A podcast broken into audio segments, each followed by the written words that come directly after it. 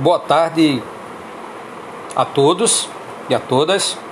Aqui quem fala é o professor Marcos Durval, da Escola Ginásio Pernambucano, professor de História.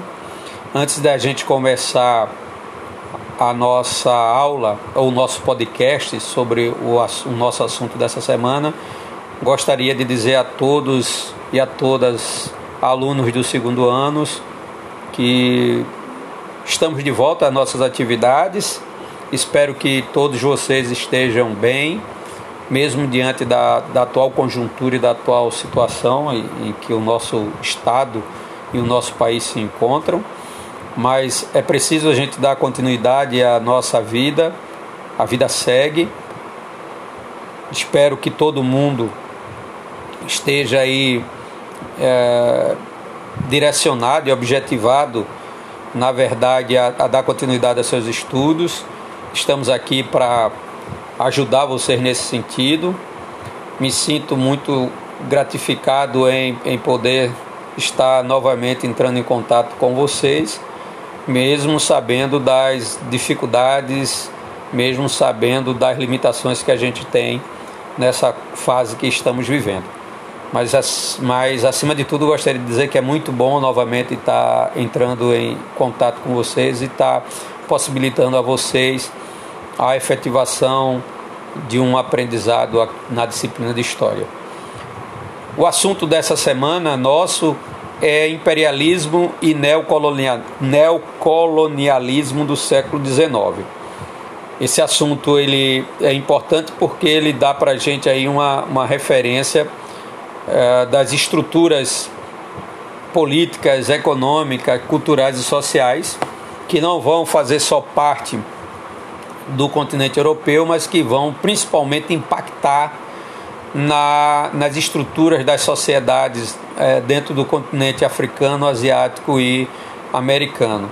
No nosso último encontro, a gente é, discutiu algumas realidades, é, pensando aí o mundo no contexto do século XIX, a gente discutiu um pouco a Europa, a gente discutiu um pouco os Estados Unidos e agora a gente retoma novamente uma discussão acerca da, do século XIX, pensando aí os seus, os, as suas estruturas, né? É, nos seus mais variados aspectos. Para a gente começar a ter um entendimento do que vai ser essa política imperialista e o que vai ser essa nova fase que a gente chama de neocolonialismo, a gente precisa entender a questão relacionada a uma segunda onda da Revolução Industrial. Então vamos lá. Esse, o período dessa segunda onda da Revolução Industrial vai de 1830 a 1940, vai ter como principais características o cientificismo, o tecnicismo, novas matérias-primas como aço, né? Novas formas de transporte como ferrovia e navio a vapor, novas fontes de energia como petróleo e eletricidade, avanço no campo da medicina, com o surgimento da patologia e da farmacologia, né, isso impactando aí num menor número de, de mortalidade. Na agricultura a gente tem o surgimento dos fertilizantes e dos pesticidas, que naquele momento foi significativo para aumentar a produção agrícola, mas que a gente sabe que hoje é algo extremamente é, discutido do ponto de vista da condição de saúde das pessoas. E aí, como elemento resultante na formatação de toda essa estrutura, a gente tem a formação do chamado capitalismo monopolista financeiro, que nada mais é do que a junção de duas outras formas de capital: o capital bancário e o capital industrial. E o que é que temos como característica dessa, dessa fase do capitalismo monopolista financeiro? O surgimento das chamadas sociedades anônimas, consequentemente aí o, a modelagem do chamado mercado de ações, uma forte concentração de capital na mão de grandes investidores, uma redução significativa da competitividade dos menores, quando você pensa aí a questão do mercado, né? você vai ter uma, uma uma competitividade se concentrando cada vez mais na mão dos grandes é, das grandes estruturas econômicas, né? E aí, como elemento resultante dessa concentração de capital, a gente tem o surgimento dos trustes, cartel, holding, né? E tudo isso fortificando aí, acelerando aí um forte processo de investimento no setor financeiro. E aí aparecem os bancos como os grandes controladores e acionistas desse setor produtivo, né? A produtividade, a gente tem o surgimento aí do Taylorismo e do Fordismo como elemento de expressão é, significativo a ponto de, de criar a ideia de produções industriais agora padronizadas, né? Isso é resultante de, uma, de toda uma nova forma de se pensar a, a, as bases de estruturas produtivas. Temos aí o surgimento da chamada sociedade de massa, né? uma vez que o consumo agora ele passa expressivamente a, a, a ser o elemento perseguido pelo conjunto da, da, das estruturas da sociedade. E por fim, a gente tem a, a expansão global, né?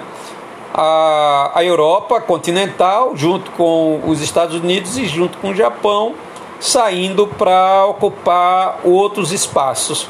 É nesse momento aí que a gente tem um forte crescimento no sentimento daquilo que no século XX a gente chama de globalização.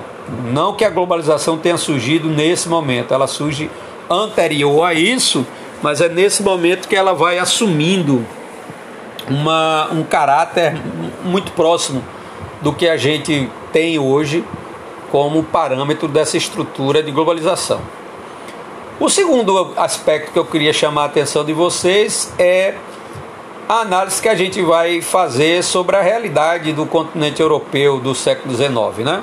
Alguns historiadores, inclusive, definem esse momento da Europa como a, a época de ouro, né? a chamada Belle Époque, que, se, que, que tem como elementos básicos o positivismo, né? as ideias positivistas, a euforia de que a Europa tinha encontrado a sua maturidade é, a sua plenitude, a sua maturidade e plenitude, né? E como consequência disso, a gente tem a visão eurocentrista, né? Ou o eurocentrismo se constituindo como um, um, um elemento central, como um elemento de difusão da ideia de da Europa como centro de tudo, como se tudo existisse só a partir do continente europeu, só a partir da realidade das, do, das nações ou dos países europeus. Né? Quais são as características dessa época de ouro vivida aí pelos europeus? Aí a gente tem as chamadas feiras mundiais, onde você tem a, a difusão do cientificismo, do tecnicismo, e junto com isso tudo vem a exacerbação do nacionalismo e, e principalmente a, a concepção otimista, né?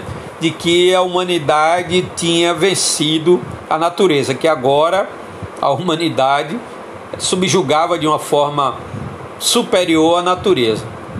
É bem interessante a gente fazer uma reflexão sobre a perspectiva de uma visão histórica atual, né? Desse momento que nós estamos vivendo. E aí eu deixo aí uma provocação. Será que de fato o homem venceu a natureza? Ou será que a natureza nos reserva surpresas como essa de agora que estamos vivendo? Fica aí para a gente refletir e pensar um pouco sobre isso. Mas é fato que lá no século XIX, esse, essa visão de que a humanidade caminhava-se para um processo cada vez mais, mais evoluído, né?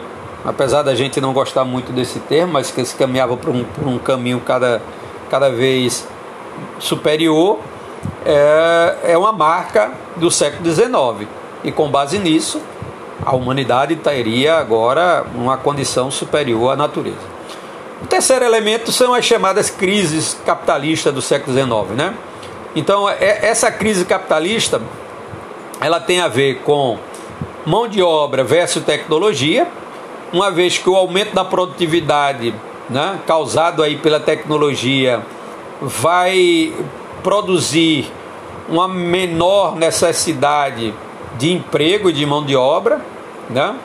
E aí, como consequência da necessidade de uma menor quantidade de gente trabalhando, eu tenho o crescimento salarial sendo reduzido, né?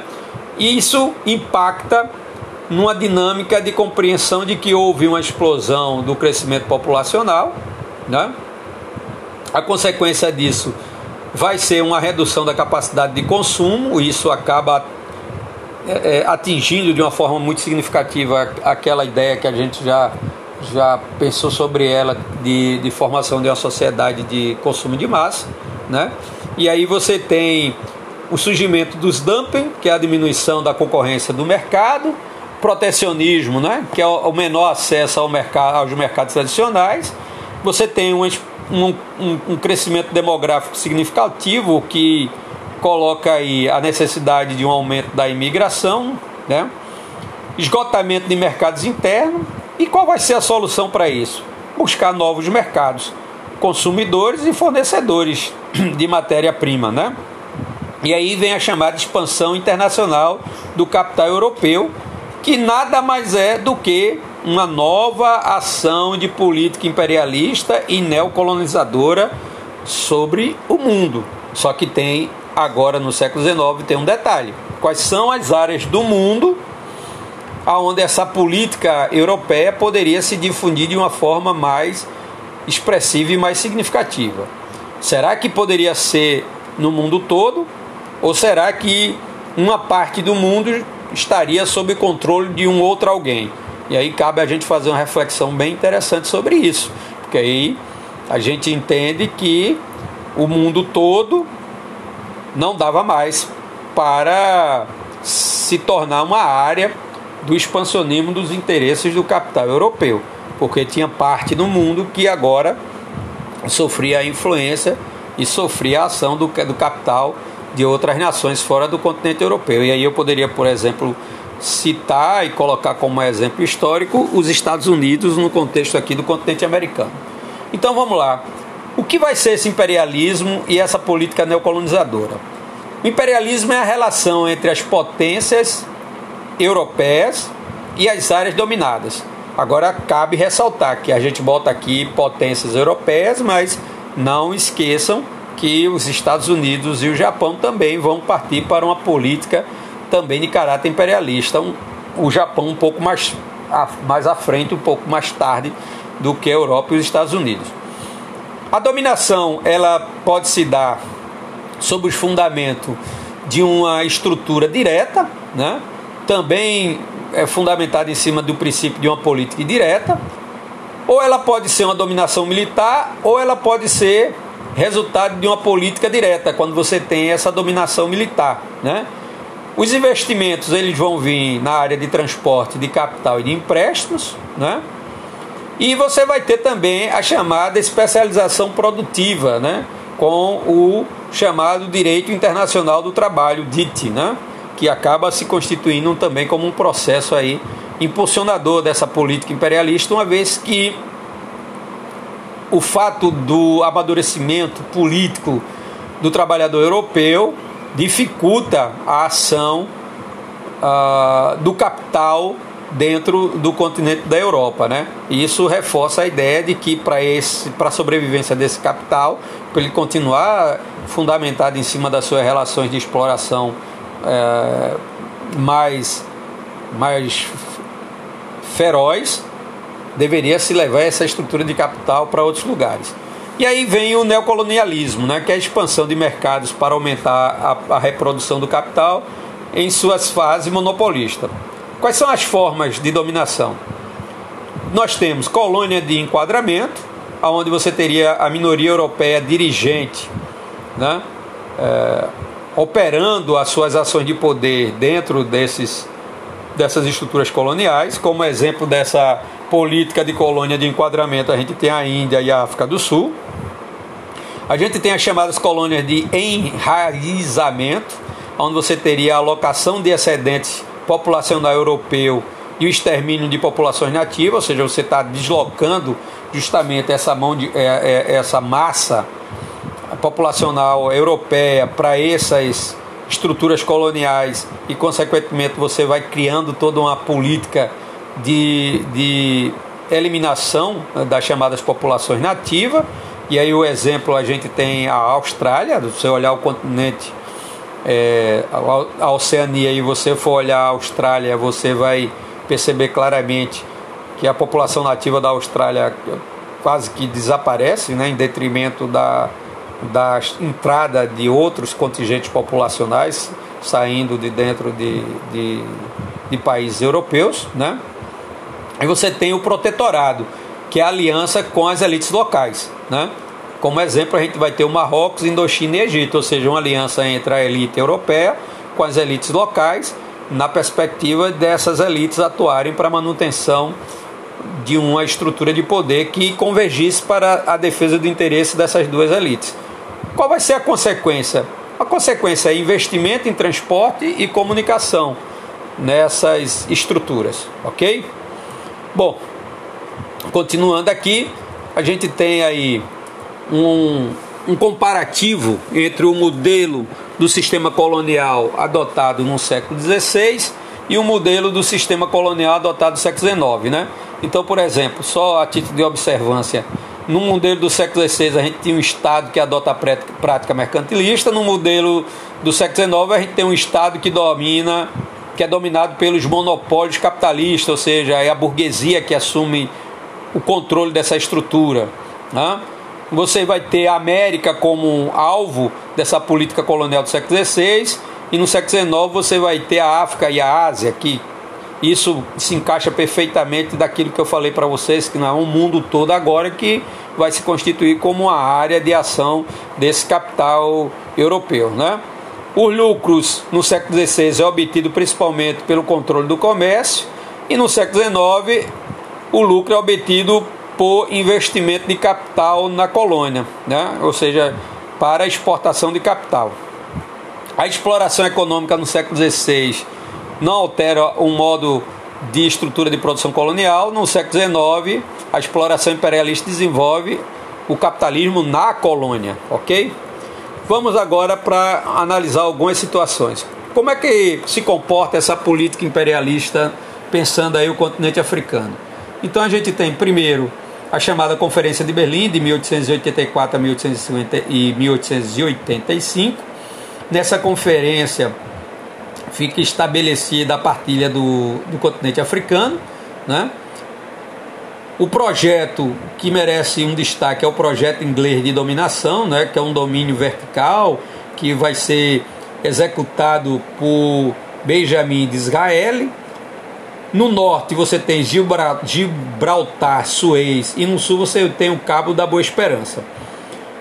Resistência ao domínio inglês. A gente tem a Guerra do Zulu em 1879, o Estado Mardista no Sudão em 1881-1898 e a Guerra dos Boers em 1899-1901, que é uma guerra é, que tem como pano de fundo conflito entre holandeses, que dentro da África do Sul era conhecido como os Boers, e ingleses, lutando aí em estruturas coloniais num contexto aí territorial da África do Sul, né? Ou seja, dois grupos europeus, um grupo holandês e o um grupo inglês, lutando para estabelecer uma política de hegemonia dentro da África do Sul, né? E é claro que a vitória acaba se constituindo aí sobre o domínio da Inglaterra.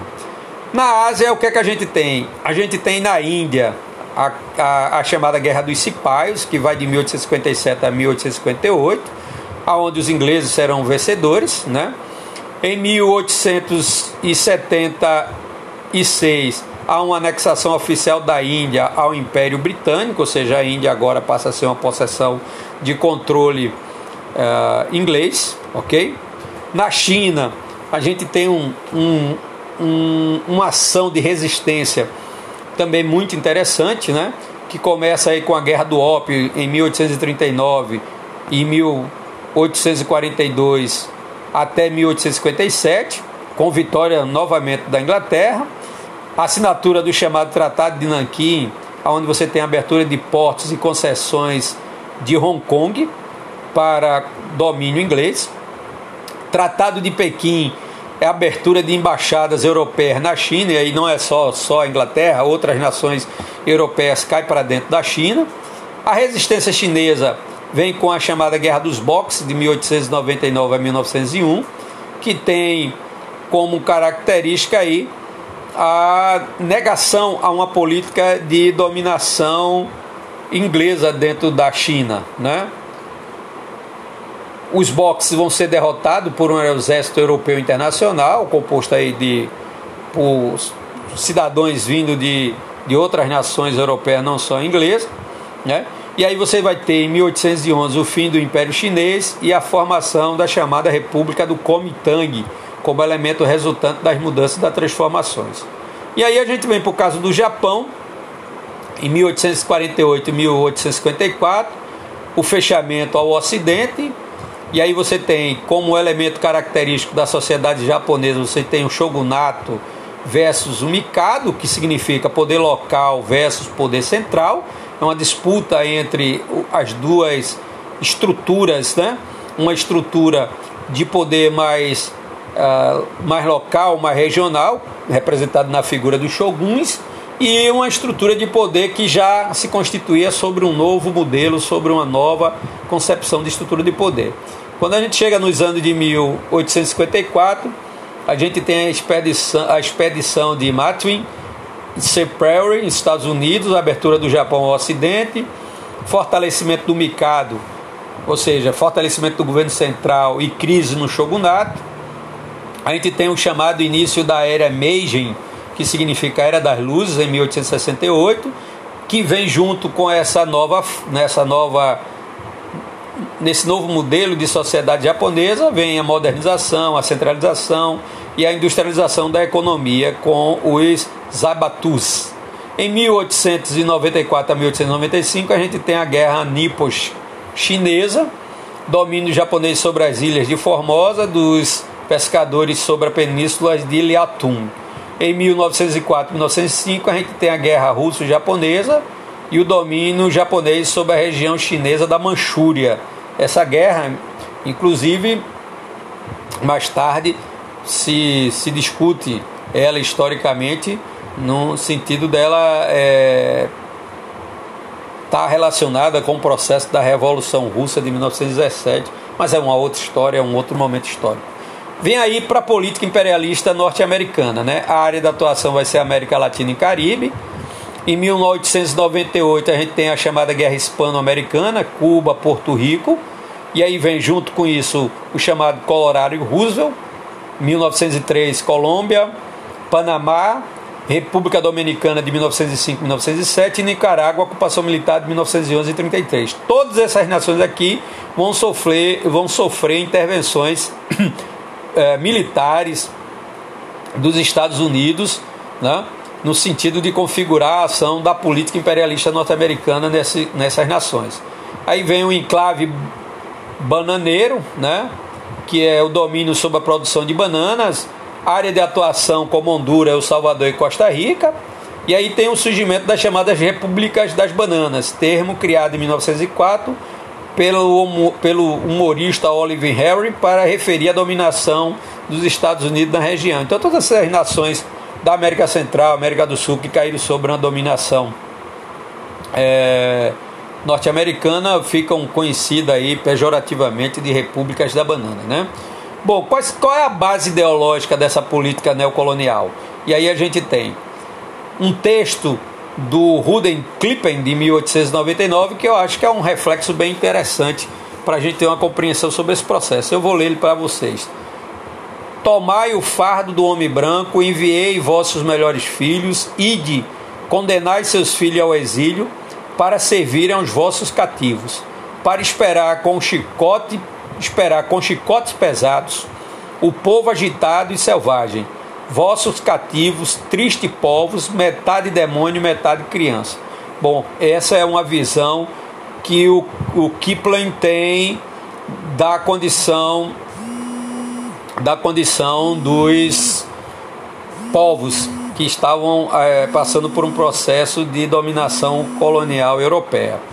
Bom, aí a gente tem como um elemento resultante dessa ideologia neocolonial o chamado darwinismo social, o eurocentrismo, missão civilizadora, altruísmo europeu e a chamada diplomacia do canhão. Ok? Então, uh, tudo isso alicerça a ação de dominação colonial, né? dos europeus, do norte-americano e dos japoneses sobre os povos a serem dominados. E o que é que essa ideologia oculta? Ela oculta as contradições que são evidentes nessa dinâmica de relação, né? E fica aí a, a observação é, a ser feita no sentido de que a gente entende que o que está basicamente nessa é, dinâmica de relação das nações europeias, dos Estados Unidos e do Japão com povos da África, da Ásia e povos da América é, é relação de dominação e de exploração para fortalecimento dessa nova estrutura de capital. Bom, pessoal, a gente encerra a nossa, o nosso podcast sobre políticas imperialistas do século XIX e neocolonialismo. É, escutem, leiam e reflitam sobre esse processo histórico.